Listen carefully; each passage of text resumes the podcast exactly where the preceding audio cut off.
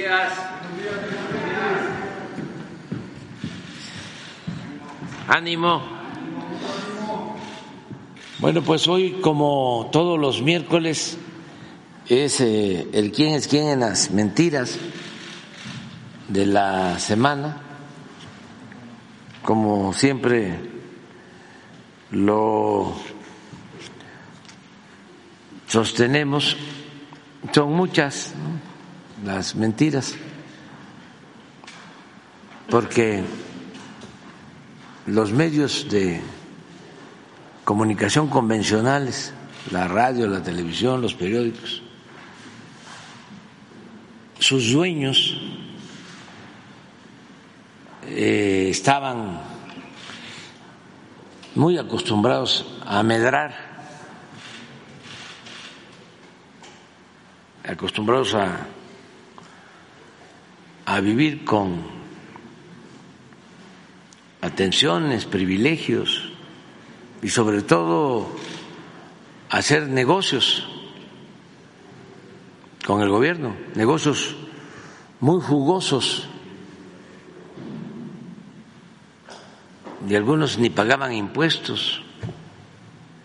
Entonces ahora que se está llevando a cabo una transformación, se dedican a atacarnos, como no había sucedido en décadas. Yo creo que desde la época del presidente Madero habría que hacer el análisis,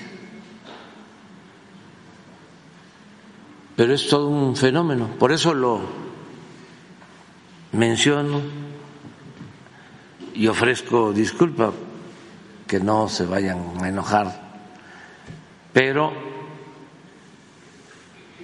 tenemos derecho a la réplica,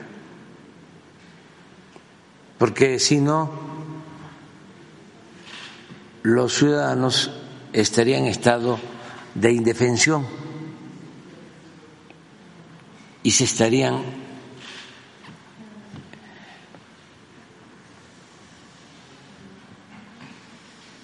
pues este tragando todo ese plato de mentiras, ¿no? que se distribuye por todo el país, sobre todo aquí, donde están los llamados medios nacionales, que son las corporaciones más grandes. En las regiones del país donde hay un periodismo más independiente, menos corporativo, menos empresarial, desde luego menos lucrativo, hay más libertades. Y tenemos, con todo, también ahora a las redes sociales que antes no se tenían. Por eso eh, tenemos que seguir insistiendo de que hay un poder mediático al servicio de la mafia, del poder económico y del poder político. Para decirlo de manera más ajustada a lo conceptual una eh, prensa o medios de información al servicio de una oligarquía. Eso es más correcto. Y sí tiene muchos efectos influye cuando no hay réplica.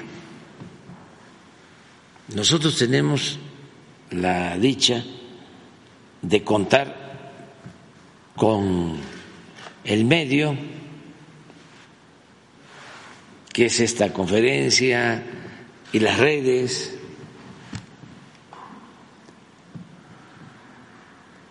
Y eh, sobre todo de que ya está dando frutos la revolución de las conciencias, que es un movimiento que iniciamos desde hace años, que pasó como desapercibido, no se dieron cuenta. Llegó un tiempo, un momento en que cuando estábamos en oposición llegábamos a distribuir 10 millones de periódicos, casa por casa. Claro que cualquiera puede con dinero hacer 10 millones de ejemplares. Además eran, creo que seis, ocho páginas. Nada más que no cualquiera no hay ninguna organización que tenga la capacidad para distribuir 10 millones de ejemplares en 10 millones de hogares. Para eso se requiere toda una organización que nosotros construimos con el apoyo del pueblo. Entonces había en cada pueblo alguien que recibía el periódico y que lo entregaba. Estoy recordando esto porque los estoy homenajeando, porque gracias a ellos se fue desarrollando una conciencia que hasta la fecha no alcanzan a entender nuestros adversarios. Porque además nosotros no difundimos eso, pero sí sabíamos de que era fundamental la información. Hay todavía gente mayor que los conocen en los pueblos como el del periódico. Y todavía les dicen, ¿y cuándo llega? Porque lo esperaban. Un periódico además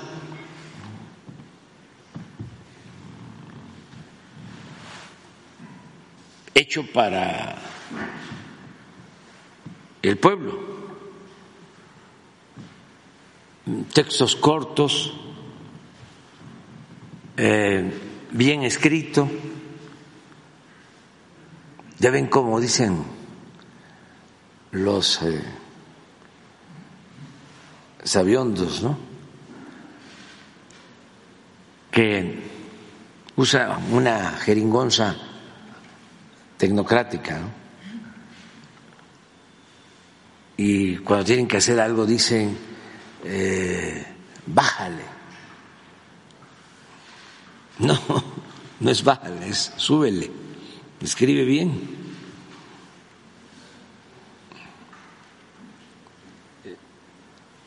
Escribe como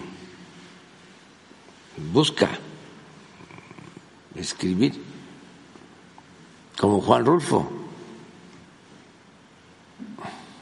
Busca escribir como García Márquez.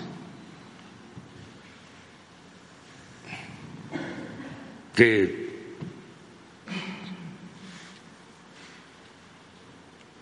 todo lo entienden. Pero si empiezas con Producto Interno Bruto, o ahora que está de moda la resiliencia, entonces sí, ahí sí ya. Pero este periódico no tenía eso, estaba bien escrito, pocos textos, imágenes. Y cuando hacíamos encuestas nacionales y preguntábamos, ¿cómo te enteras de las noticias? Estaba en número uno, en el primer lugar, el periódico. Entonces, gracias a eso y a la lucha de muchos años, a esa revolución de las conciencias, ahora nuestro pueblo está muy politizado. Entonces pueden estar dale y dale y dale y dale, como cuchillitos de palo. Y no pasa nada. Y se enojan y gritan y cada vez eh, son malas mentiras, las calumnias, y no pasa nada. Alguien decía, ¿cómo es posible que no le haya afectado lo de Acapulco?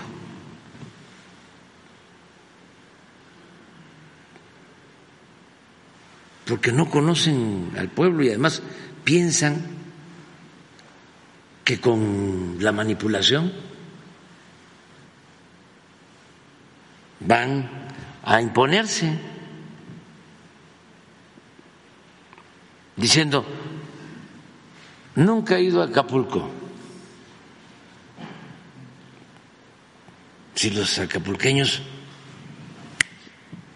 son de los más avispados de México. Primero es un menosprecio a la opinión de la gente. Y en particular a los acapulqueños. Son de los más avanzados.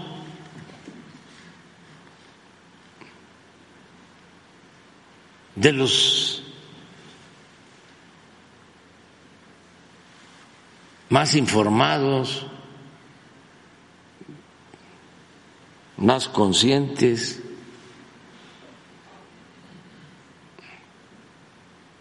Pero ahí está Claudio X González diciendo, nunca ha ido Andrés Manuel o el presidente a Acapulco. Pues llevo como cinco veces. Por cierto, hoy voy y mañana también. Pero lo que estamos haciendo en Acapulco es un trabajo eh,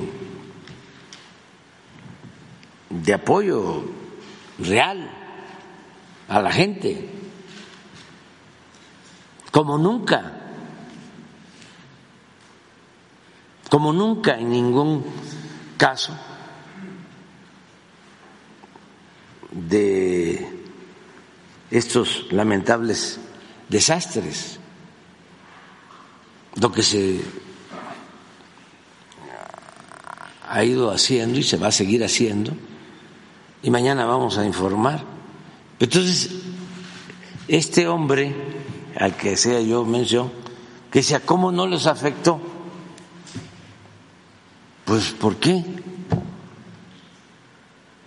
Porque él está aquí escuchando a Ciro y a López Dóriga y leyendo al Reforma, ¿no? Y piensa que este, en Acapulco eh, no están enterados de lo que está sucediendo. Cuando ellos están ahí y saben cómo se están distribuyendo las despensas y los alimentos y cómo se está limpiando y cómo se restableció el sistema eléctrico y cómo se está restableciendo el sistema de agua y cómo se está eh, levantando la basura y cómo se está garantizando la seguridad y cómo ya se están abriendo las tiendas comerciales y cómo se abrieron las gasolinerías y cómo se está regresando a la normalidad. Pero eh, existe eso en el conservadurismo reaccionario de nuestros tiempos que eh, estamos enfrentándonos a todo un poder mediático muy corrupto, muy deshonesto, sin ética, maquiavélico. Digo maquiavélico porque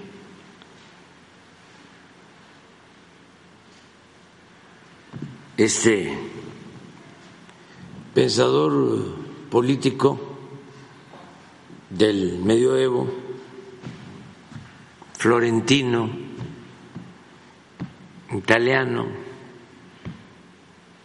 decía que el fin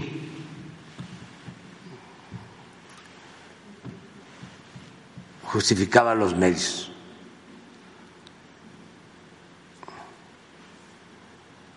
O sea, se pueden utilizar medios malos, perversos, la mentira, cuando hay un fin.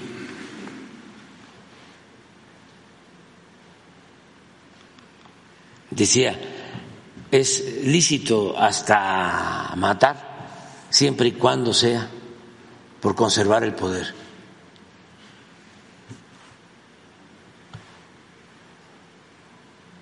Y era un muy buen filósofo, pensador, porque también decía que la política, eso es de Maquiavelo, es hacer historia. Y esa es una definición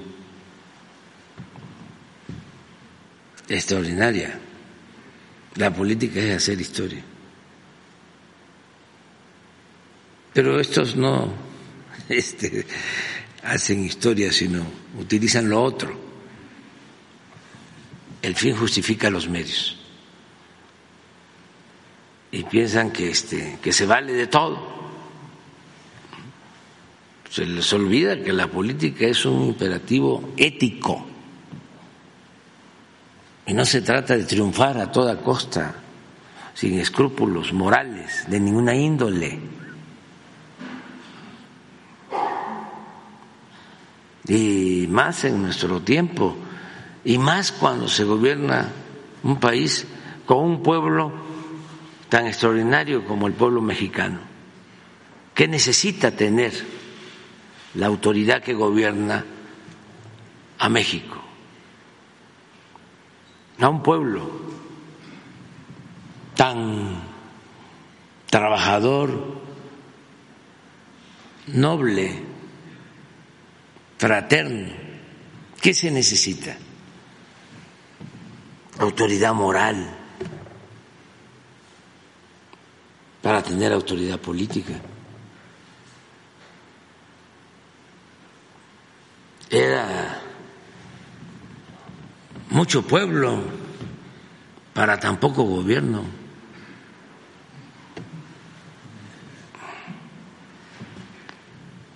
Ahora ya las cosas están cambiando. Pero le toca a Elizabeth. Con su permiso, señor presidente. Buenos días a todas, a todos. Hoy es 22 de noviembre del año 2023. Esta es la sección ¿Quiénes quieren las mentiras de la semana? Y vamos a iniciar con la primera a decir, a informar al pueblo de México que no aumentó la tarifa de peaje de la autopista México-Acapulco. Desde el pasado 15 de noviembre, en casi todos los medios como Excelsior, Reforma, Infobae y en noticieros eh, Televisa, por ejemplo, el conducido por Liliana Maret, y en redes sociales, Enrique Sánchez de Imagen informaron sobre el aumento en el cobro de la tarifa de peaje de la autopista México-Acapulco. Un día antes se publicó que Caminos y Puentes Federales habría informado del incremento del 3% en las casetas de cobro de todo el país. Esto no incluía la México-Acapulco. Ese mismo día, el presidente Andrés Manuel López Obrador desmintió las versiones y afirmó que no se incrementaría el peaje de la carretera México-Acapulco. Él dijo, no va a entrar. Esto en la actualización del aumento que anunció Capufe. Y aunque siempre lo decimos aquí, que los medios de comunicación, impresos, digitales, en redes sociales, tienen que hacerse responsables de lo que publican y tener eh, responsabilidad también con sus audiencias. Ninguno de estos medios que hacemos mención corrigió una sola línea de las notas que siguen publicadas, tanto en sus medios digitales como en redes sociales. Pero no, no hay aumento, no entró en vigor eh, el aumento de Capufe, en algunas otras sí, pero en la México Acapulco no. Esto es falso, los medios eh, que, que mencionamos mintieron. Pero vamos con la siguiente. Esta también es grave por el tema que se toca. Sin confirmar, medios de comunicación publican información falseada sobre la CONAVIM. Encabezados por la portada del, diario 24 Horas, le siguió también Diario Basta, El Economista, MX Político, medios de comunicación difundieron un informe preliminar de la Auditoría Superior de la Federación acusando que se habrían entregado apoyos irregulares a, a refugios de mujeres. Pero como la verdad siempre sale a la luz, explicar que en el marco del ejercicio fiscal 2022 del programa de apoyos para refugios especializados para mujeres víctimas de violencia de género, sus hijos e hijas, en el cual se ejercieron un total de 419.4 49 millones de pesos, la Auditoría Superior de la Federación hizo una observación sobre el apoyo a un solo refugio que recibió 3.1 millones de pesos para operar el año pasado. Es decir, la observación del total fue de 0.74% del total de los recursos entregados a refugios operados por el sector público y privado en 2022. Pero pues como los medios no tienen límites y cualquier cosa que sea sensible para hacer enojar o para tratar de, tratar de eh, hacer creer a la gente que este gobierno es igual que los demás, les decimos no somos iguales y vamos a explicarles por qué. Derivado de este proceso, la Auditoría Superior de la Federación inició tres promociones de responsabilidad administrativa sancionatoria que aún no son notificadas a la Secretaría de Gobernación a través de la Comisión Nacional para Prevenir y Erradicar la Violencia contra las mujeres. Por tanto, hay que decirlo, legalmente no ha sido posible dar respuesta a las observaciones que ya han publicado los medios de comunicación como hechos juzgados, como si fuera una verdad absoluta. Pero vamos a decirles qué se responderá ante estas observaciones. La Secretaría de Gobernación, a través de la CONAVIN, respecto a dicha observación, consiste en la cancelación del apoyo para el refugio que incumplió con la normativa del programa y el inicio del proceso legal para el reintegro de los recursos otorgados así como presentar las evidencias comprobatorias señaladas en el informe. Estas acciones enmarcan el compromiso, que tiene este gobierno del ejercicio transparente, responsable y austero del presupuesto público federal y en la convicción de, reorientar los recursos del pueblo de México hacia la atención de las necesidades prioritarias, sobre todo de, de quien menos tiene y de los más vulnerables. Y ahora Para finalizar la sección vamos a presentar la colaboración con Infodemia de un tema que seguramente vieron por todos lados, en todos los medios, asegurando como verdad documentos falsos utilizados por The New York Times para asegurar que la Fiscalía de la Ciudad de México espiaba a políticos de la oposición, lo cual, como decimos, resultó falso. Vamos a verlo.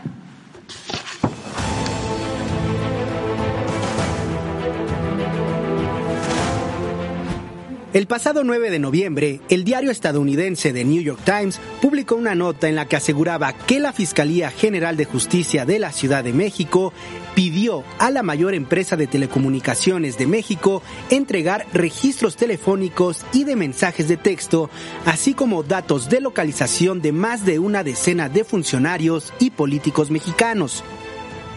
El 10 de noviembre, la fiscal general de justicia de la Ciudad de México, Ernestina Godoy, señaló que lo publicado por el diario carece de veracidad, ya que se basa en documentos que no existen en la institución. Puntualizó que los números de oficio y carpetas de investigación publicados por el diario no coinciden con la nomenclatura utilizada por la Fiscalía Capitalina. En su nota, el New York Times también plantea que Santiago Taboada, exalcalde de Benito Juárez, fue vigilado telefónicamente por un año, lo cual no es posible, ya que la autoridad judicial no autoriza la vigilancia de un teléfono por más de 180 días.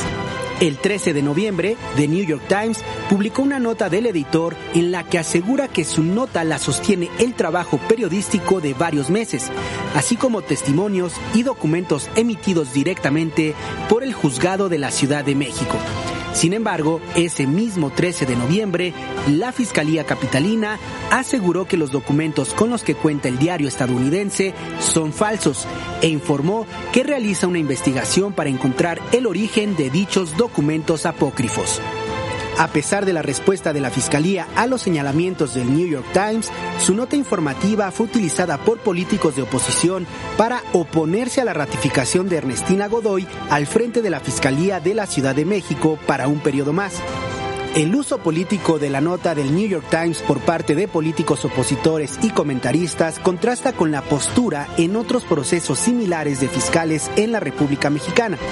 Por ejemplo, la reforma para que Irving Barrios Mójica, fiscal general de justicia de Tamaulipas, permaneciera en su cargo hasta 2027 no fue cuestionada, mientras que los mismos políticos y comentaristas han defendido al fiscal de Morelos, Uriel Carmona, a pesar de haber cometido presuntamente delitos contra la Administración de Justicia en el caso del feminicidio de Ariadna Fernanda, como lo ha referido la Fiscalía de la Ciudad de México y la fiscal Ernestina Godoy. Infodemia. Es cuando, señor presidente, que todas y todos tengan un buen día. Pues vamos, vamos a empezar aquí. A ver, nada más una pregunta. La primera, Cambia. este, se es sorteo y no tiene que ver, este, quién gana primero, segundo, ni- no, todo la primera. Entonces vamos a la primera. Es que ni modo. Sí, nada más procuren que si ya hablaron, este, ¿eh? Tre- Tres semanas que no, no había hablado.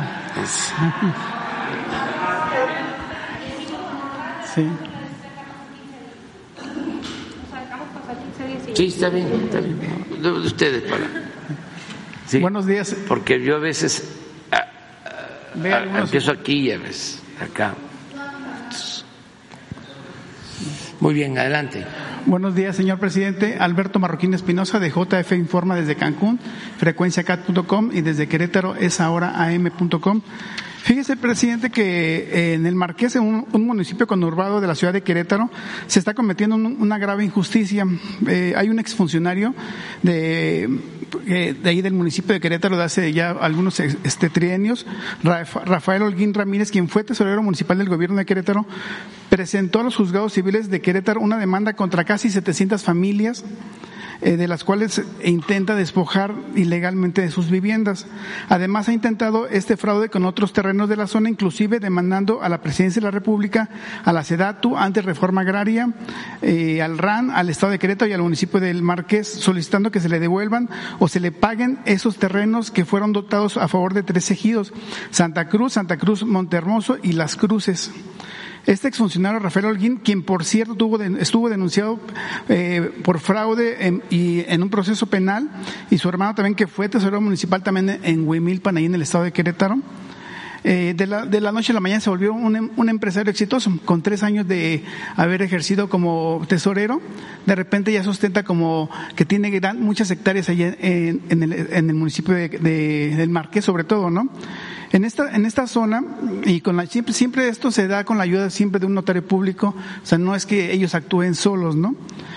Porque de hecho se, se varias escrituras públicas con las que hoy se dicen tener derecho, en este caso sobre 88 hectáreas, donde supuestamente le compraron a un falso dueño, que incluso ya está muerto, eh, en el año de 2016. Eh, esas 88 hectáreas las compraron al ejido de, de Santa Cruz por un millón de pesos pero que ni siquiera pagaron, porque no hay, no hay evidencias de eso, ni tampoco pagaron impuestos al SAT, ni a la tesorería municipal, que sería la forma como podríamos ahí cotejar que efectivamente hubo ese, ese pago, ¿no? Asimismo, tampoco, así tampoco no inscribieron en el registro público a sabiendas de que era falsa la escritura. Y así se han, llevado siempre esos alegatos en los, en los, tribunales, en los tribunales con, con esas, esos, esos falsos eh, engaños, ¿no? Hoy, hoy, el empresario inmobiliario también tiene demandada desde hace ocho años a la antes de la reforma agraria, y está solicitando al gobierno federal que le pague pues, una indemnización por esas tierras. Eh, este, y, siempre ha sido, protegido por parte de, por un juzgado en un amparo federal, ¿no? Hoy casi 700 familias de, hombres y mujeres trabajadores, la mayoría eh, pidieron créditos al Infonavit y sabemos que el Infonavit, pues para crear una carpeta, para poder otorgar un crédito, pues eh, hay requisitos muy estrictos por parte del Infonavit. Por eso sabemos que la certeza de que la gente que compró, pues es, eh, fue una, una compra bien habida, ¿no?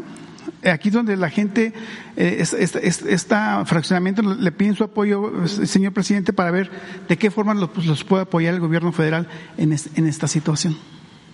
Sí, lo vemos, sí apoyamos. Creo que lo puede ver la secretaria de Gobernación, okay. eh, Luisa María. Eh, ella puede eh, atenderlo, eh, le das los datos a través de, de Jesús, Luisa María Alcalde, la secretaria de Gobernación. Ella lo ve y, este, como dices, eh, para que el Infonavit otorgue un crédito requiere de que esté regularizada la propiedad. Exactamente. Acaban de pedirme en Baja California que incluso fue el director del Infonavit, acaba de ir, eh, ¿Eh? Sí, Carlos Martínez, a el nuevo municipio de... ¿Mm?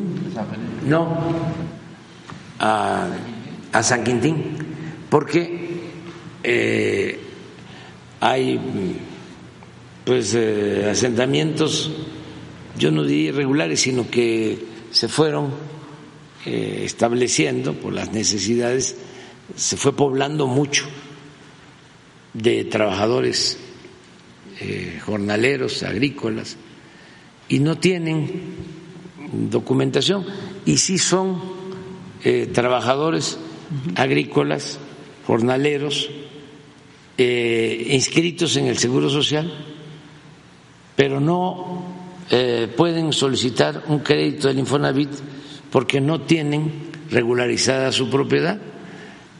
Entonces la gobernadora me pidió, hace poco que fui, que le ayudáramos para que se eh, flexibilizaran los requisitos, porque ya llevan años en posesión y no han podido regularizar eh, sus eh, lotes, sus casas.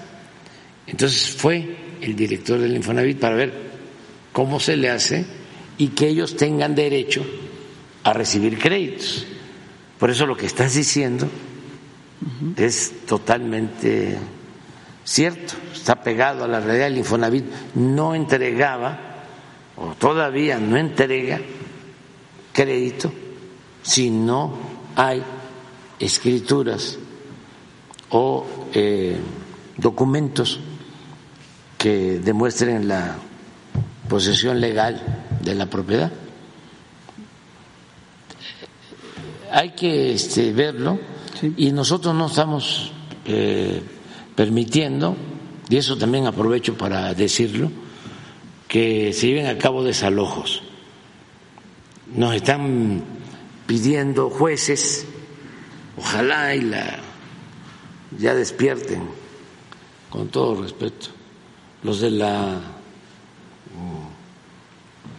judicatura, el Consejo. De la Judicatura, porque imagínense jueces que nos piden que la Guardia Nacional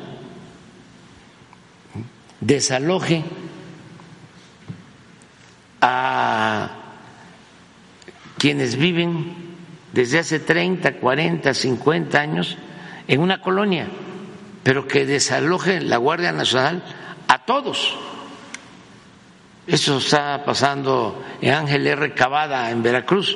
No estoy hablando al tanteo. Y si no eh, se ejecuta la orden, destituyen ah, al de la Guardia eh, Nacional. Imagínense cómo se va a desalojar a una colonia completa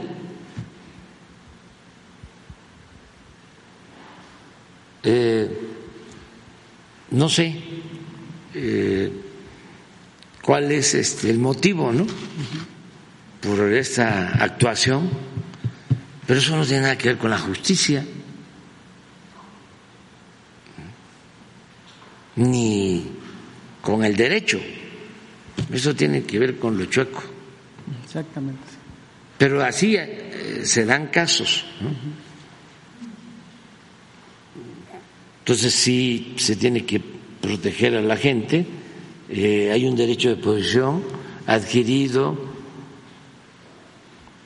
no es, a ver, eh, los vamos a desalojar. Así era en el sexenio pasado con unidades habitacionales del Infonavit y detrás había un gran negocio de abogados que se quedaban con departamentos para venderlos. Había una gran corrupción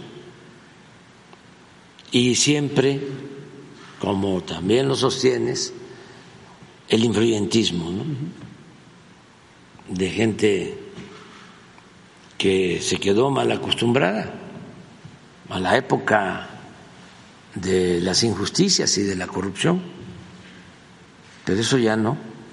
Claro. Lo vamos a, a ver. Ok, gracias. Fíjese, presidente, que eh, en el centro de Querétaro hay una escuela primaria constituyente de 1857-1917 que platicando con el director de la escuela, eh, ellos no tienen el apoyo a lo mejor de las becas para los niños. ¿Por qué? Porque ellos no tienen acceso llegan muchos niños de la sierra, porque vienen las señoras de la sierra a vender sus productos eh, artesanales al centro de la ciudad. Entonces, ¿qué hacen, qué hacen las, las, señoras? Dejan a los hijos en las escuelas primarias alrededor del centro de Querétaro, ¿no?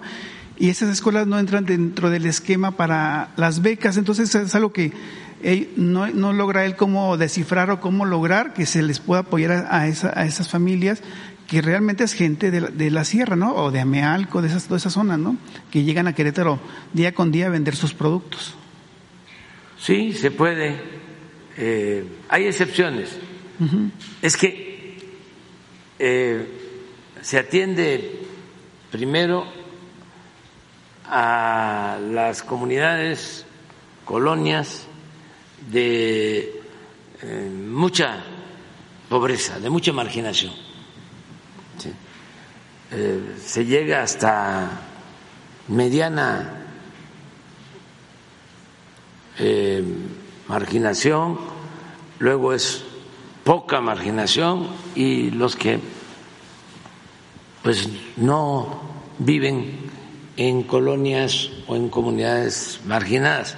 Sin embargo, dentro de las ciudades, en el centro, pues aquí eh, viven los triquis, el centro, por aquí, cerca, y este, que están pues también en situación de pobreza. Eh, seguramente también sus hijos van a las escuelas de aquí del centro o de las colonias de la ciudad. es el caso que estás planteando, pero sí se puede. Hay que verlo con el que maneja las becas, Benito Juárez, con Abraham,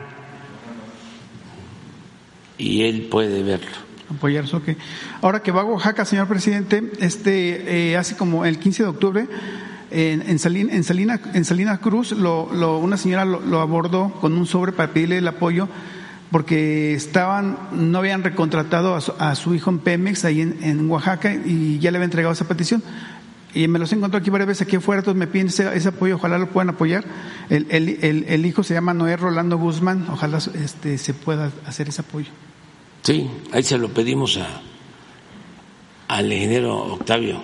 Gracias, señor presidente. Romero López. Ya nos está viendo, nos está escuchando, o le van a decir. Muy bien. Gracias, presidente. Buenos días. Shaila Rosagel, corresponsal de Grupo Gili, El Imparcial de Sonora, La Crónica de Mexicali y Frontera de Tijuana. Presidente, preguntarle en una eh, primera cuestión, eh, en su reunión con el mandatario de China, eh, si le planteó el tema de elevar la vigilancia de los precursores químicos del fentanilo, como había comentado la, secretaria Alicia Bárcena. Y, bueno, si, si hablaron del tema, llegaron a algún acuerdo, si van a elevar allá la, la vigilancia de estos precursores Sí, este, bueno, primero ayer hablé de que mm, celebro y lo di a conocer en la reunión el que se hayan reunido el presidente de China y el presidente de Estados Unidos. Fue muy bueno ese encuentro, porque ese es el camino, el diálogo, el buscar acuerdos, el no apostar a la confrontación. Entonces, eh, fue muy buena la reunión. Eh, el presidente de China estuvo eh, en la reunión los dos días, los dos días igual el presidente Biden, todos. Eh, en esta reunión de Asia-Pacífico muy importante. Y en la reunión bilateral que tuvimos con el presidente de China tratamos el asunto de eh, ayudar al gobierno y sobre todo al pueblo de Estados Unidos ante la crisis de el fentanilo porque es eh, terrible esta droga. Destruye pierden la vida cien mil jóvenes cada año. Es algo muy doloroso. Y yo le planteé al presidente de China este caso, el que cuidáramos lo de los precursores químicos eh, para evitar que llegue esta droga a Estados Unidos, que la verdad llega eh, no solo de China, o mejor dicho, los precursores químicos no solo llegan de, China eh, a México, como se piensa, ¿eh? sino también a Canadá y directo a Estados Unidos. Pero que hiciéramos un acuerdo, yo creo que también eso lo planteó el presidente Biden un día antes, su bilateral fue el jueves, la nuestra fue el, el viernes la mañana, y quisiéramos un esfuerzo para comunicarnos más y eh, enfrentar a toda esta banda que se dedica ¿no? Al comercio de estas drogas, a la importación de estos químicos y ya se está actuando.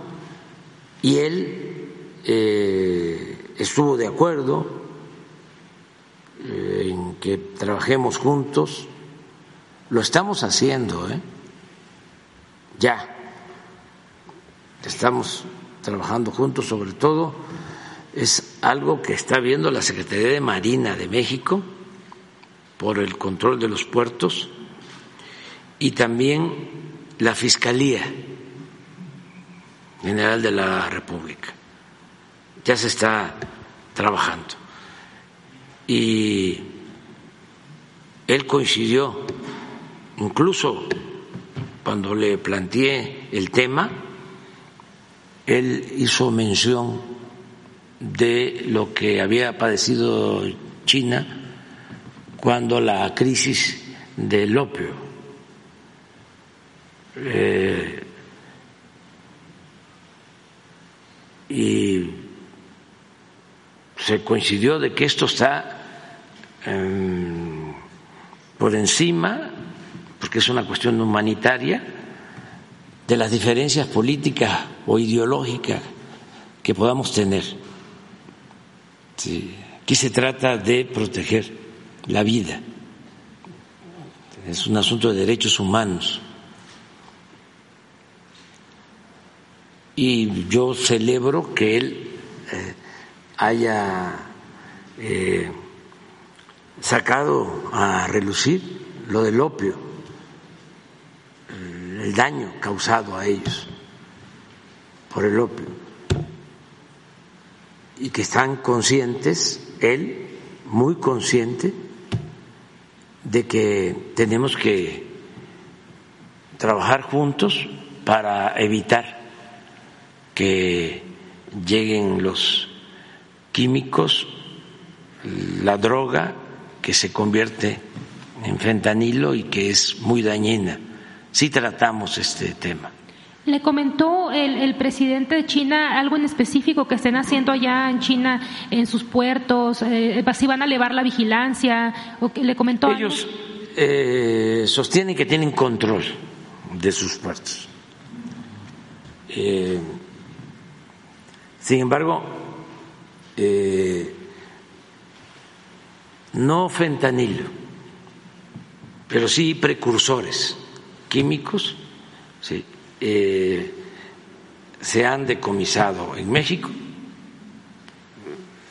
procedentes de China. Y tenemos esa información. Y ellos están ayudando y van a seguir apoyando chinas que han sido sancionadas por este tráfico de precursores? No, no hablamos de eso. Este, sí se está actuando. Sí, porque lo de las sanciones de las empresas chinas tiene que ver con Estados Unidos, no es México. Este, pero sí estamos actuando. Muy bien, presidente, gracias. Porque incluso consideramos de que hay eh, facturas falsas que se entregan de eh, precursores químicos. supuestamente de China. Eh, y supuestamente eh, sustancias para propósitos médicos. Y no es así. Ya se está actuando. Gracias, presidente. Eh, en una segunda pregunta, un problema que se vive diariamente en, la frontera norte, principalmente por Baja California, son las largas filas para eh, ingresar a Estados Unidos. Eh, si preguntarle si el gobierno de México puede de alguna forma, pues, ayudar a que a minorar estos tiempos de, cruces. Sí, lo estamos haciendo ya. Ahora que fui a, que fuimos a Baja California, este, en Tijuana nos plantearon esto que eh, es mucha la comunicación, mm, la relación económica, laboral sobre todo, de mucha gente que vive en Tijuana que tiene que ir a trabajar a San Diego y el regreso tarda muchísimo tiempo, son muchas colas. El director de aduanas habló con los medios en Tijuana que plantearon esto en una conferencia y eh, al día siguiente, como estábamos allá, fuimos a supervisar la garita de Otay 2, eh, nos comprometimos, aquí va a estar el director de aduana, el general André Faulón, y estuvo él con todos los medios y se tomó un acuerdo de abrir más de carriles eh, para facilitar eh, el regreso y hacerlo más rápido. Y qué bien que me lo preguntas porque este el general Pulón eh, y el comandante de la región y el comandante de zona eh, hicieron este compromiso y lo están cumpliendo. Ayer recibí un informe del secretario de la Defensa en este sentido para que la gente de la frontera sepa de que sí estamos actuando Ahí, en el caso de Otay 2, vamos nosotros a terminar primero la ampliación de la, de la aduana y del lado de Estados Unidos estamos haciendo trámites para que eh, se apuren este, y no vaya a quedar como un elefante blanco lo que hagamos nosotros si del otro lado no eh, construyen las vías y la aduana. Estamos tratando este tema, te lo planteé al embajador en Salazar para que nos ah, ayudara y tenemos buena relación en este sentido. Pero sí es una demanda porque luego de ir a trabajar regresan cansados y son, bueno, dos o más horas para pasar. Mande. Sí, estamos buscando eso. este es modernizar eh, todos los cruces. Se está invirtiendo. Un día le voy a pedir al secretario de la Defensa, al director de aduana, que vengan aquí y que les informen sobre todo lo que estamos haciendo en eh, la frontera para la modernización de las aduanas, porque va a seguir creciendo cada vez más la comunicación, el transporte, las relaciones laborales, comerciales en la frontera hacia adelante, cada vez va a ser mayor el flujo de entrada y salida en nuestra frontera norte.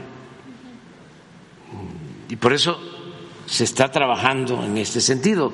Por eso incluso se tomó la decisión de que la oficina central de aduanas va a estar en Nuevo Laredo, no va a estar aquí en la Ciudad de México. Y estamos construyendo todo un complejo con ese propósito. Antes de que termine, va a quedar instalada la eh, Oficina Central de Aduanas en Nuevo Laredo. Pero no solo es eh, Tamaulipas o Nuevo Laredo, es, acabo de estar en Matamoros, eh, estuve en Reynosa y lo mismo en Piedras Negras y lo mismo en Juárez, en las aduanas de Chihuahua y Sonora y Baja California. Estas acciones para reducir el tiempo de los cruces también se van a extender a Sonora, presidente. Sí, en, se está trabajando, por ejemplo, en Nogales y se está trabajando eh, también en Agua Prieta y, en otros eh, cruces. Por eso me gustaría que eh, se dé a conocer, que se conozca, porque hay muchas cosas que no se saben, que se están haciendo, que son muy favorables. En el caso del norte hay una atención especial, no se sabe mucho, pero en toda la frontera se cobra nada más la mitad del IVA la mitad del impuesto sobre la renta. Mm, está homologado el precio de la gasolina y a veces la gasolina en México está más barata. Y el salario, salario mínimo nacional, son como 206, 207 ¿sí? Pero allá son como 300. A ver, en la frontera, el mínimo. Y esas fueron medidas que tomamos desde el principio. Entonces, eh, se está dando un trato especial en el norte y lo vamos a seguir haciendo. 312. Sí. Eh, yo espero que ya a principios de diciembre anunciemos el nuevo incremento al salario para el año próximo. Nada más. Este, se tiene que reunir la comisión, ya hay propuestas, nada más que no voy yo ahora decirlo, este, eh, porque es la comisión la que resuelve, pero el sector obrero ya presentó una propuesta, falta que presente su propuesta formal el sector empresarial y luego este nosotros, buscando siempre la conciliación, porque solo un año no ha habido consenso, no ha habido acuerdo, solo un año. En cuatro años hemos llegado a acuerdo, las tres partes. Entonces yo espero que se llegue a un acuerdo ahora y lo vamos a dar a conocer a principios de diciembre. Gracias, presidente. Ya por último, en cuanto al plan hídrico para Sonora, que se, que, se está planteando, ¿de qué forma va a colaborar la, federación en este plan hídrico? Será la última pregunta. Bueno, pues acabamos de estar allá en Sonora. estamos apoyando eh, para que no falte el agua. Eh, se está sobre todo construyendo un acueducto en los pueblos yaquis, un nuevo distrito de riego y eh, tenemos eh, pues la decisión de apoyar al gobernador en todo lo que está planteando, eh, en mejorar la situación de las presas eh, y que no falte el, agua en Sonora. Eh, él está trabajando en eso y vamos nosotros a estar ahí pendientes. económicamente estos proyectos que tienen? Estamos apoyando directamente. Es que solo en los dos proyectos de los pueblos yaquis son como 12 mil millones de pesos. El acueducto y el distrito de riego. Y el acueducto va avanzado, acabamos de estar allá, lo vamos a terminar sin problema. También el distrito de riego es algo histórico, porque imagínense, los yaquis fueron dotados de tierra y de agua. Y los pueblos yaquis no tenían agua. Una gran injusticia. Entonces se está eh, instalando, se está eh, tendiendo un tubo de muchísimos kilómetros para mantener agua, potabilizarla, tener tanques de distribución, redes en todos los pueblos yaquis. Eh, y además de eso, el distrito nuevo y el anterior distrito lo mismo, se está rehabilitando todo lo que tiene que ver con el manejo del agua y tenemos el compromiso, en el caso del, agua, también de llevar agua a los seres. Y lo estamos este, haciendo. Ya estamos buscando mm, la fuente de abasto, también va a ser un acueducto porque no hay mm, agua eh, eh, cerca de las comunidades seris eh, y ellos quieren que no sea agua tratada, que no sea agua de mar, sino que sea agua este, natural. Y eso es lo que estamos haciendo. En el caso de, de, de Sonora y otras obras que se están llevando a cabo.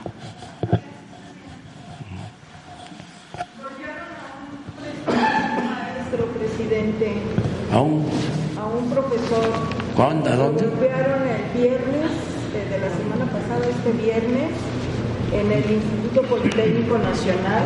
Alrededor de más de 10 eh, alumnas eh, se vistieron de negro, se taparon el rostro y bueno, por acoso y por abuso, hartas, cansadas de estos abusos de este profesor, pero no es la única eh, situación, ya se ha dado en otras escuelas y también en la UNAM, presidente.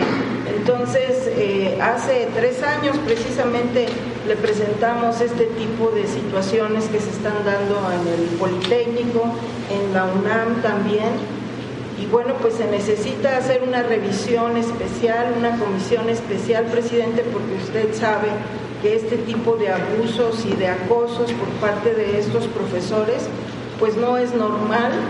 Eh, se debe de decretar ya un cese completamente a estos profesores, porque incluso ya ve que tenemos el caso de Ruemer en Israel, que son 60 mujeres que denunciaron esto y bueno, pues la comunidad está muy indignada. También, presidente, pues se presenta, eh, no sé si usted vaya a nombrar a un nuevo director en el Politécnico o se va a ratificar el mismo porque pues no se ha solucionado este problema que la verdad están muy preocupadas la comunidad y le digo que también en la UNAM se siguen dando estos casos, presidente. Bueno, son dos cosas. Este, yo le voy a pedir a la secretaria de Gobernación que se atienda esto y que cuando eh, ella esté aquí, porque vamos a, a Acapulco, vamos a, tener reunión hoy y mañana, que nos acompañe y nos explique sobre eh, todos estos casos en donde se tienen que proteger a las mujeres, se debe de proteger a las mujeres y que no haya acoso y que no haya abusos. Pero ¿qué se está haciendo? ¿Sí? Eh, ella podría venir. Y en el otro asunto, eh, sí les digo que voy a eh, a ratificar al actual director del Politécnico, porque yo tengo este eh, pues una buena opinión de su trabajo. ya de una vez lo aprovecho para que se dé a conocer, porque a veces como se está esperando, ¿no? Sí, sí, ya eh, aprovecho para decir que voy eh, a ratificarlo. Este, es más, hoy en la mañana ya firmé. Sí. A ver que te mande. Que te mande de favor, Laurita.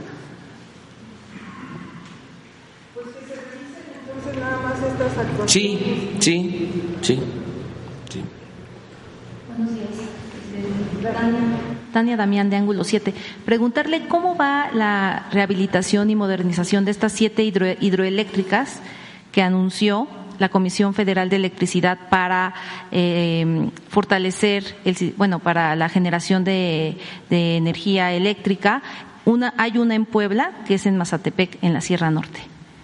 Sí, pues eh, se está cumpliendo con todo el programa de rehabilitación de hidroeléctricas la construcción de plantas de ciclo combinado, también de la Comisión Federal de Electricidad, eh, una planta de energía solar allá precisamente en Sonora, eh, y hay todo un programa para fortalecer a la Comisión Federal de Electricidad.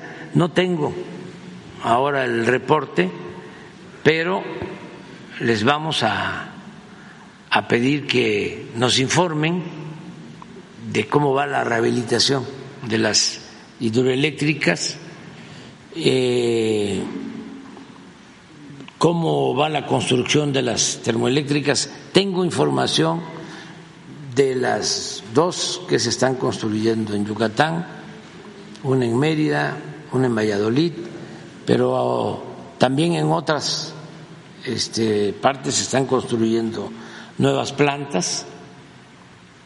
Eh, pues le vamos a pedir a los de la Comisión Federal que vengan a informarnos. Se, se, se, habló de una inversión de 333 millones de dólares, más de 6 mil millones de pesos para estas siete hidroeléctricas, principalmente Mazatepec y Malpaso. ¿Se tiene un estimado cuándo podrían ya estar eh, pues... Pues todas tienen que estar terminadas eh, antes de que concluya mi mandato. Eh, ese fue el acuerdo. y están trabajando. Eh, si les parece, vamos a invitarlos a los de la Comisión Federal que nos expliquen. Hoy, mañana van a estar con nosotros en Acapulco, pero la semana próxima informamos. Gracias, presidente. Eh, otro tema. Eh, este, que preparen todo el plan para informar de cómo vamos.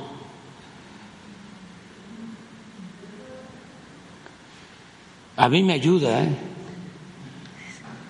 porque este, yo estoy evaluando constantemente, pero eh, así ya nos enteramos todos de cómo vamos. Gracias. En otro tema, la empresa China Steel Corporation, ayer sacamos la nota en ángulo 7, y el grupo financiero Cargill eh, buscan rescatar Altos Hornos de México, eso lo comunicaron trabajadores de, esta empresa, con una inversión de 500 millones de dólares. ¿Qué información tiene al respecto? Fue un boletín que mandó, que, que mandó, que mandaron. Eh, pues, eh, bueno, usted ya ha dicho que Ansira eh, pues debe dejar esta empresa por todos los desvíos que hubo, pero ¿cómo va este tema de Altos Hornos? Se va avanzando, este,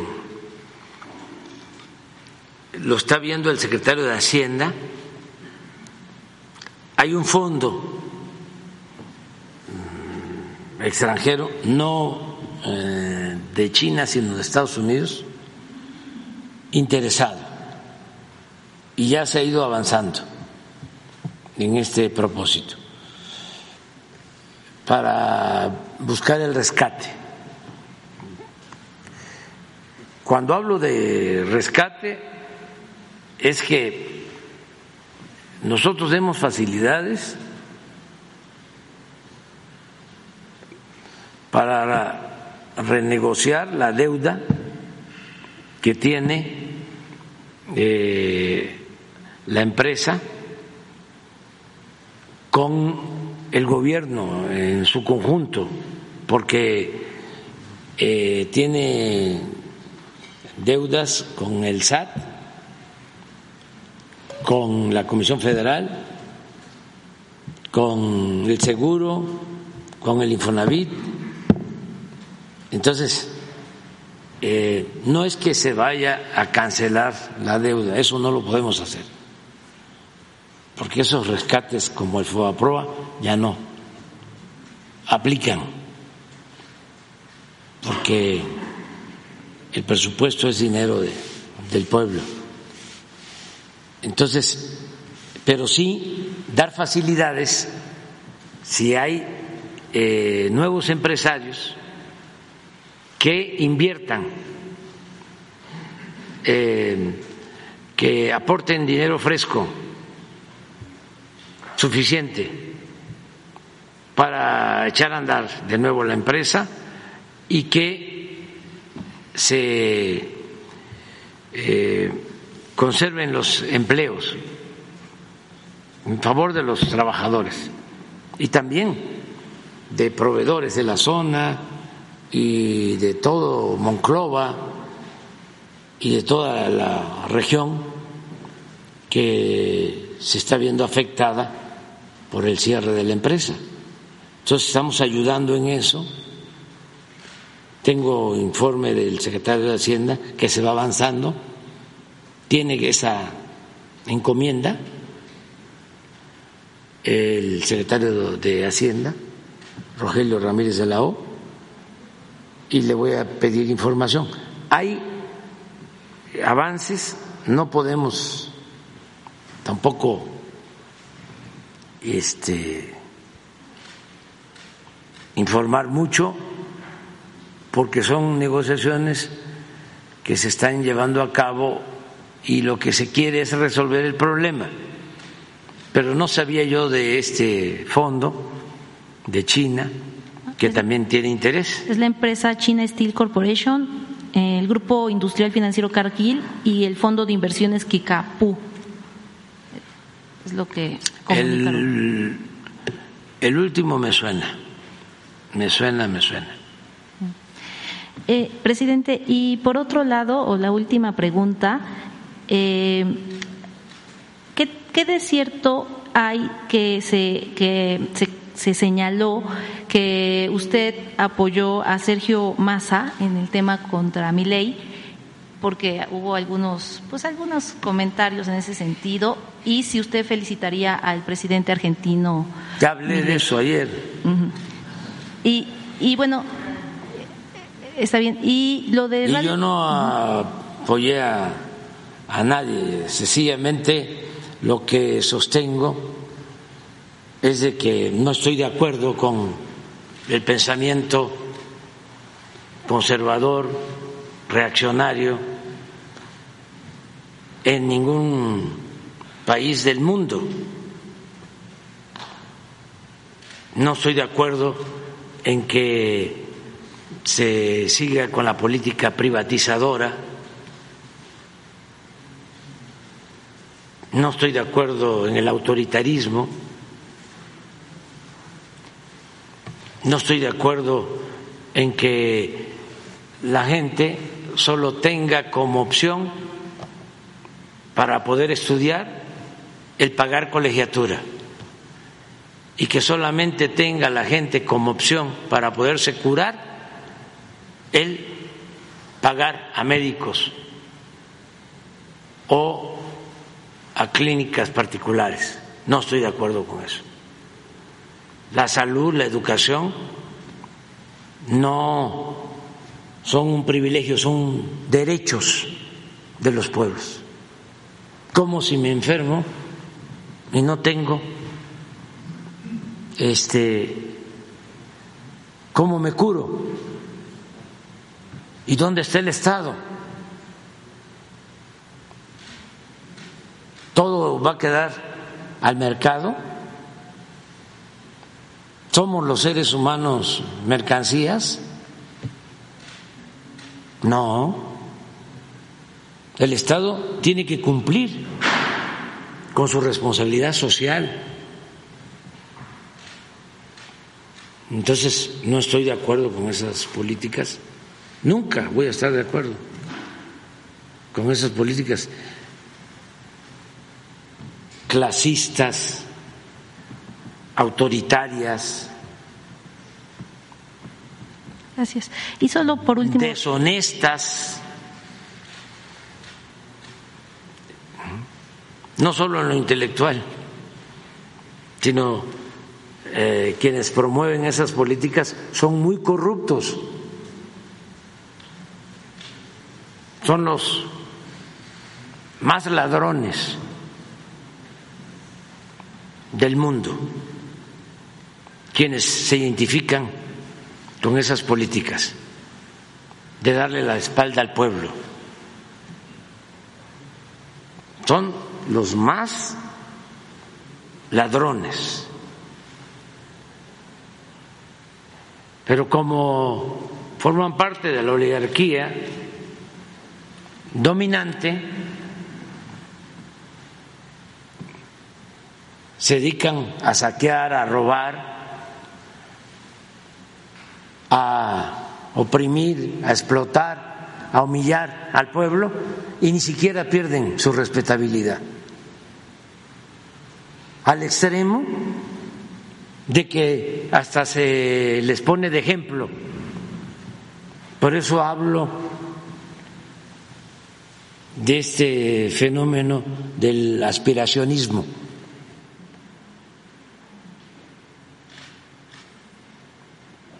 No puedo estar de acuerdo con eso. Eso es inhumano.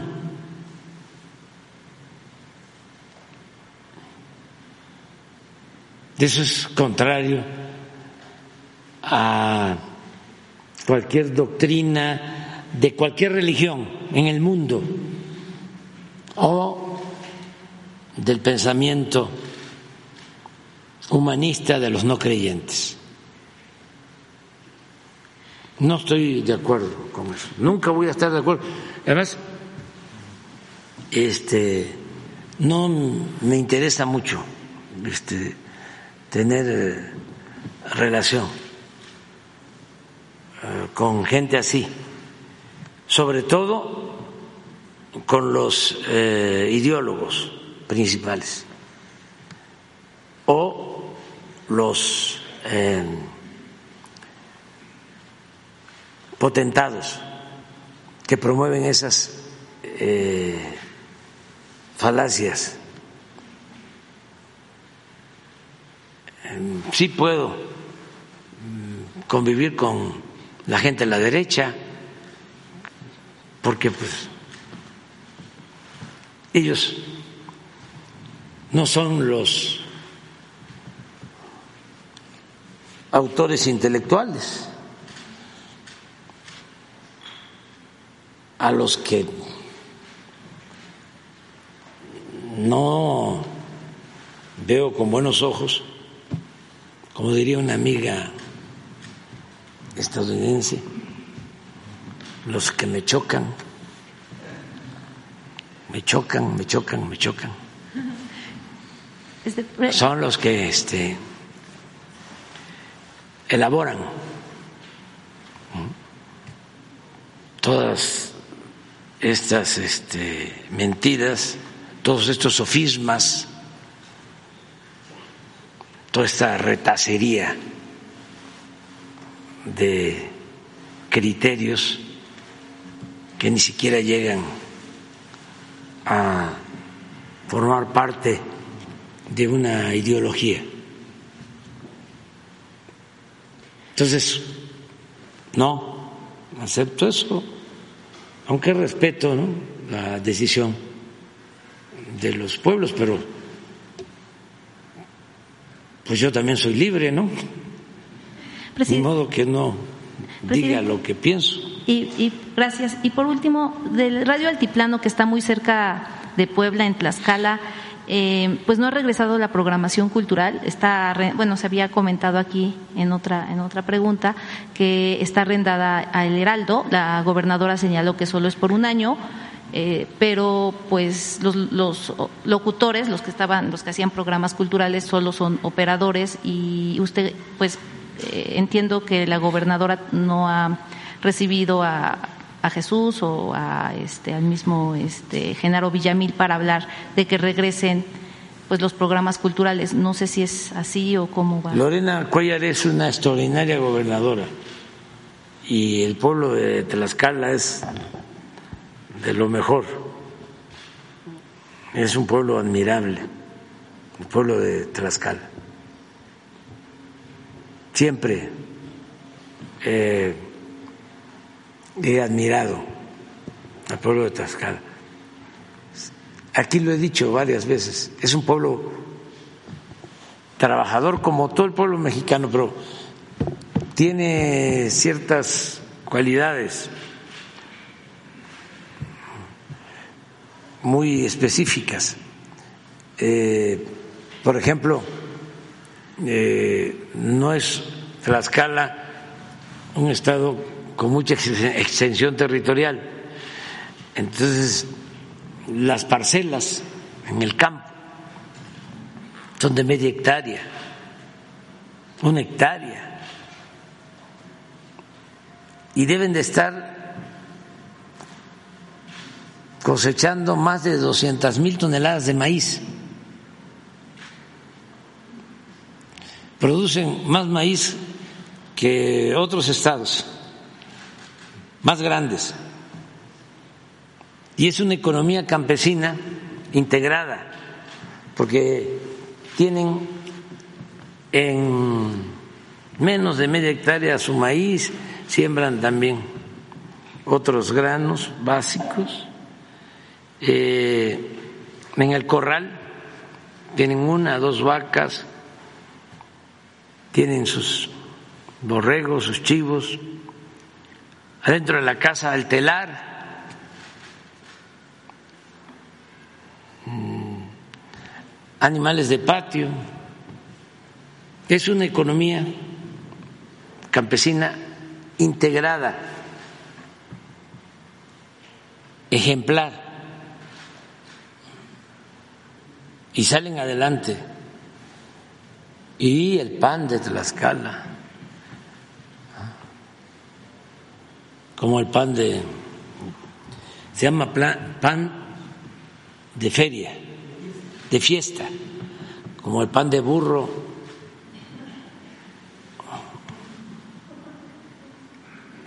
Hay un pan, me acaban de regalar ahora. ¿Cómo hay panes en todo México tan ricos, tan sabrosos? Los quesos, ¿no? Eh, el café, ¿no? Este.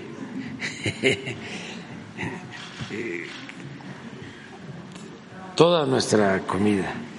Ya vámonos.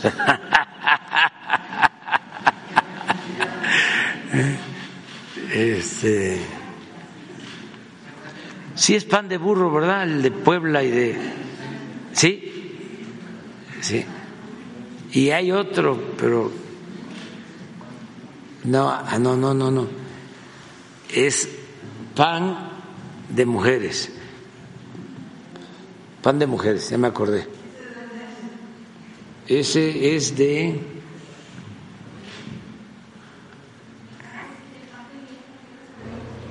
de Sonora, pero yo no quiero decirlo así.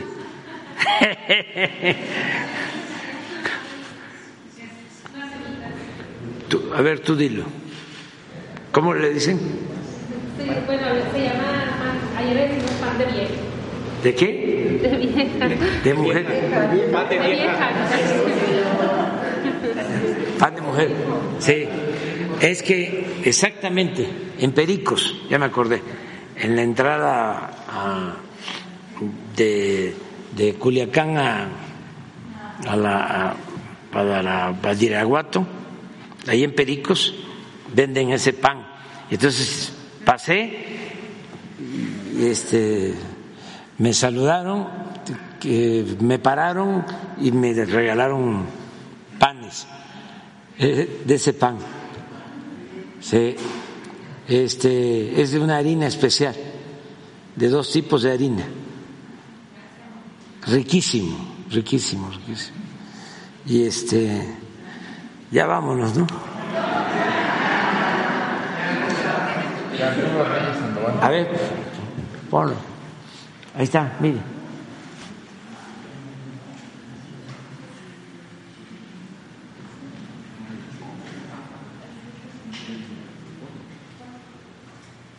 La comunidad Politécnica, que es extraordinaria, lo mejor que hay.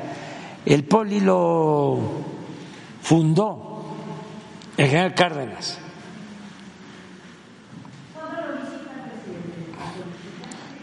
A ver cuándo vamos allá, este, pero eh, se está ampliando eh, con más planteles, ahora ya eh, están trabajando en la creación de escuelas ferroviarias del Poli, tienen ya experiencia y ahora se está desarrollando eh, más la, eh, la carrera. también aprovecho porque no se dijo mucho a informar que ya firmé el decreto para que 18 mil kilómetros, 18 mil kilómetros de vías eh, férreas se utilicen para trenes de pasajeros. A ver si no tienes un plano de las principales líneas o el decreto para que eh, se conozca, porque lo di a conocer, lo informé el 20 de noviembre, pero como que no se supo mucho y es muy importante, eh, porque la idea es que vuelvan los trenes de pasajeros y ahora van a ver las líneas. Eh, desde luego, nosotros tenemos que hacer toda la negociación con los concesionarios actuales, porque primero a ellos se les va a dar la preferencia, la oportunidad de que presenten un proyecto para prestar el servicio. Si ellos tienen el mapa, sí, las dos. Es muy importante esta información porque van a, a regresar. Son estas líneas, estas rutas. Es todo el país. Son casi 18 mil kilómetros, lo que comprende. Eh, es, de, por ejemplo, es esta, Coatzacoalcos, Veracruz, México. Esta de Ciudad de México, Querétaro, Irapuato, Guadalajara, Manzanillo, toda la el Pacífico hasta Mexicali Nogales. Sí. Y lo mismo para Monterrey, desde luego San Luis Potosí, Saltillo, a Piedras Negras, a Nuevo Laredo, Matamoros y Chihuahua y Ciudad Juárez. Eh, a ver, pon el decreto nada más para que. Es, es, sí, aquí están todas. Esas eran las que se tenían antes. Son 17. Pero vamos a comenzar, a ver, en la otra la otra página. Estas. Vamos a comenzar con estas. México, Veracruz, Coatzacoalcos, el interurbano de Laifa a Pachuca, México, Querétaro, León, Aguascalientes, Manzanillo, Colima, Guadalajara, Irapuato, México, San Luis, Monterrey, Nuevo Laredo, Aguascalientes, Chihuahua, Ciudad Juárez.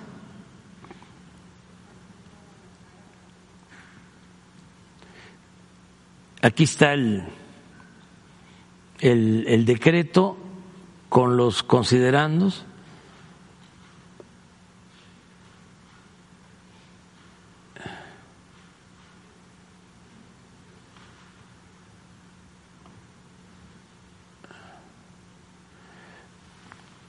se declara área prioritaria para el desarrollo nacional la prestación del servicio público de transporte, ferroviario de pasajeros en el sistema ferroviario mexicano.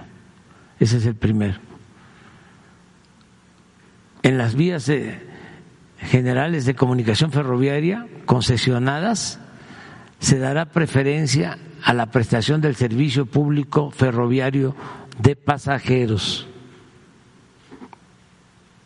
y se respetará el servicio público de transporte ferroviario de carga en términos de lo dispuesto en la concesión respectiva.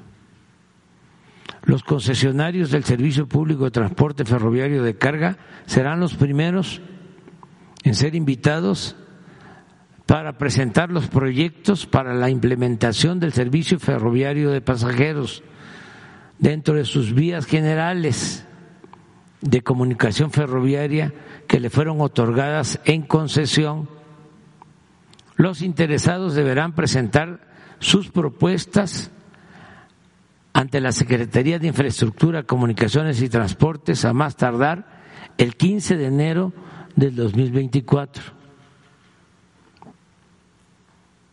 En caso, ese es el acuerdo 4 en caso de que los concesionarios del Servicio Público de Transporte Ferroviario de Carga no presenten propuestas viables en inversión, tiempo de construcción, modernización de vías para otorgar el servicio de pasajeros o no manifiesten su interés y aceptación en el plazo establecido en la cláusula anterior, el gobierno federal, a través de la Secretaría de Infraestructura, Comunicaciones y Transportes, podrá otorgar títulos de asignación a la Secretaría de la Defensa Nacional o a la Secretaría de Marina que ya operan el tren Maya y el tren del Istmo de Tehuantepec, o en su caso a particulares que presenten propuestas y estén interesados en prestar el servicio de transporte ferroviario de pasajeros en términos de lo dispuesto por la ley reglamentaria de los servicios ferroviarios y su reglamento. Las primeras seis rutas que se concesionarán serán las siguientes.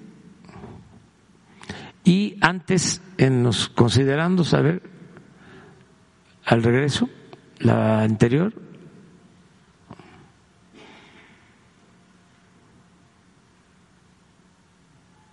Eh, ¿Por qué lo hacemos? Porque el sistema de transporte ferroviario es eh, parte de nuestra historia. Aquí se explica, existían todas estas líneas con todos estos trenes, todo esto se suspendió, síguele adelante, por favor. ¿Sí? Esto se eh, canceló en marzo de 1900 95. Se entregaron 17 mil 484 kilómetros de vías y se canceló el servicio de trenes de pasajeros.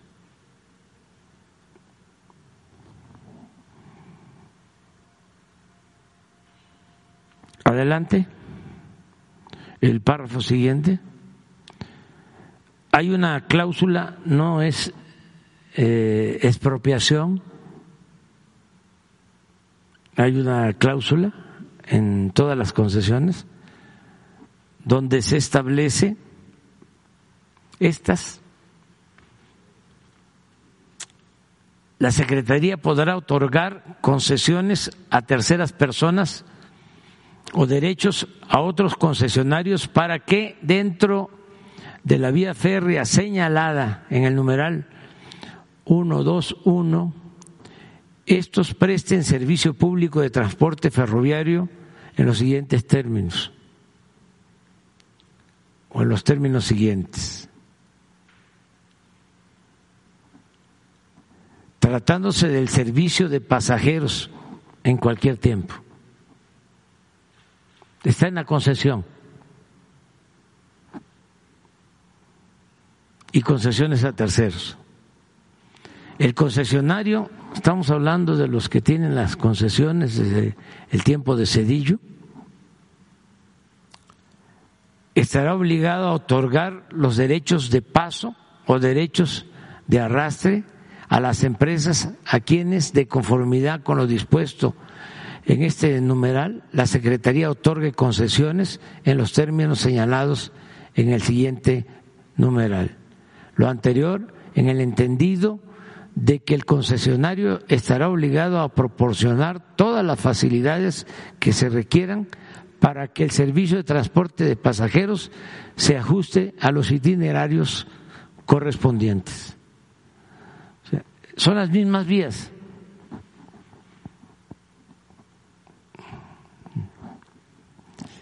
que se tienen que modernizar,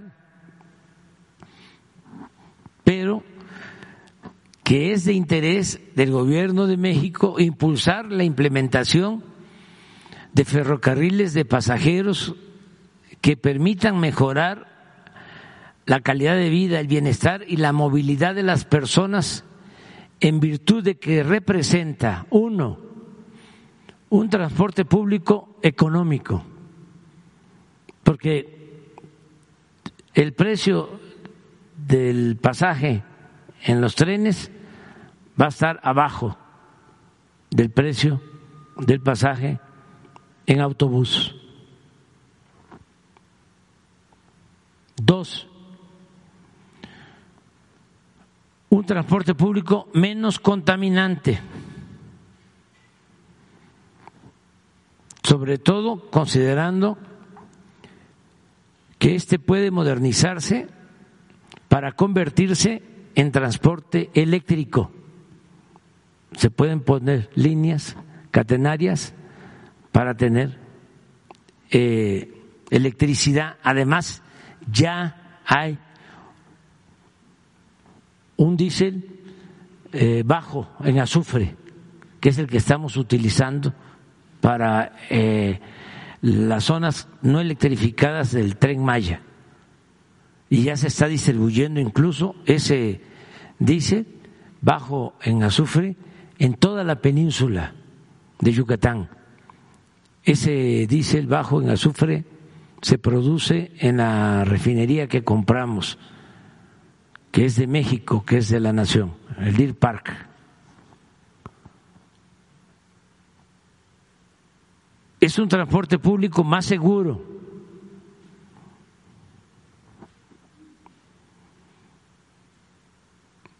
La mejor alternativa para incrementar la movilidad de la población en las principales ciudades y volver a comunicar a todo México por ferrocarril. Este es eh, un buen acuerdo, un decreto que se tomó eh, y que vamos a estar pendientes. A nosotros no nos va a tocar e iniciar, no sabemos, este uno de estos trenes, pero vamos a dejar todo eh, arreglado para que quien nos sustituya pueda echar a andar. un sexenio alcanza para tener todos los trenes en el país. Y se tiene lo principal, se tienen las vías. ¿Qué es lo que cuesta más, en todo sentido, construir las vías, los derechos de paso. Aquí es eh, movernos en las vías existentes, nada más modernizarlas. Pero, pero se tiene el derecho de vía, que eso es muy importante. Y, para Veracruz, lo que era calzado, lo que es calzada Zaragoza ya prácticamente desapareció. Sí, hay que eh, adecuar, ya no se puede pasar en medio de las poblaciones, pero ya lo hicimos con el caso del tren Maya, no pasamos este, como era antes. Eh, en medio de Campeche. Se hizo un libramiento. No pasamos en medio de Mérida. Ahora acabamos de inaugurar el Parque de la Plancha, que era donde estaba la estación antigua,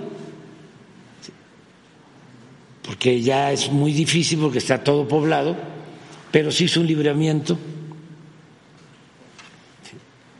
Entonces se ponen estaciones a la entrada y a la salida de las ciudades. En el caso de Mérida va a haber un transporte eléctrico para comunicar eh, toda la ciudad. Sí se puede, o sea, este, y siguen funcionando los trenes de carga, tienen las concesiones y básicamente dos empresas tienen posibilidad, tienen recursos como para invertir. Todavía no este, hay respuesta, pero eh, ya se les envió incluso un escrito y yo espero que haya pues este una buena eh, actitud. Y de lo contrario pues queda como posibilidad para que el Estado a través de la Secretaría de Comunicaciones pueda concesionar el servicio.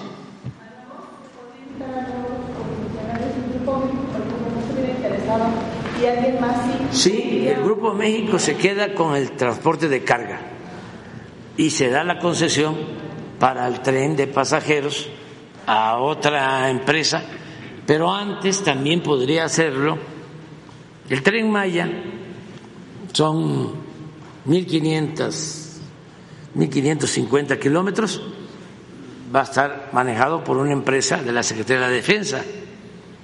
El tren del Istmo son mil kilómetros manejado por una empresa de la Secretaría de Marina. Antes los que tienen pues más edad saben que se iba en tren a todos lados incluso había bastante seguridad, porque había un vagón donde eh, había vigilancia especial.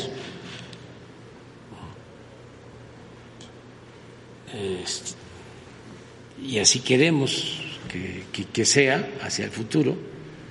Si ya empezamos rescatar los ferrocarriles de pasajeros porque fue una decisión, considero, equivocada. Es como si en Europa decidieran este, quitar los trenes. Tomaron esa decisión eh, y dejar nada más los trenes de carga se quitaron los trenes de,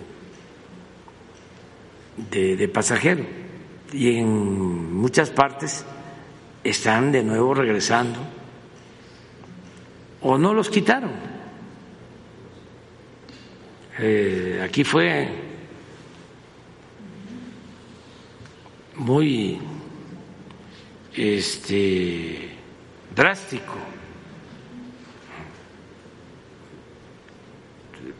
Por eso en el sureste y en el istmo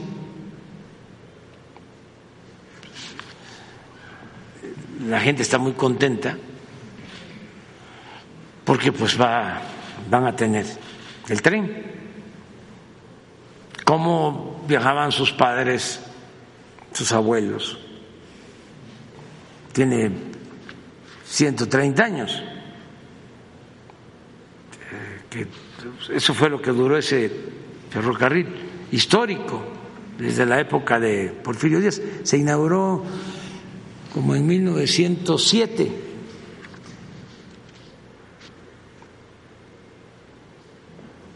...1907... y el del sureste 1950 y los del norte también desde principios del siglo XX, con Porfirio Díaz, la mayor parte construyeron en 34 años como 20 mil kilómetros. Y luego, después de la revolución, ¿cuánto? 400 kilómetros cuando tomó Díaz protesta a 20 mil, como usted apuntó. Sí. La doctora Claudia eh, dice que va a retomar el proyecto ferroviario. ¿Qué opinión le merece? La doctora Claudia Sheinbaum dice que va a retomar... No puedo decir nada, nada más. Lo único que puedo decir es que una mujer muy inteligente. Ya me voy, ya me voy, vámonos. Ya, vámonos.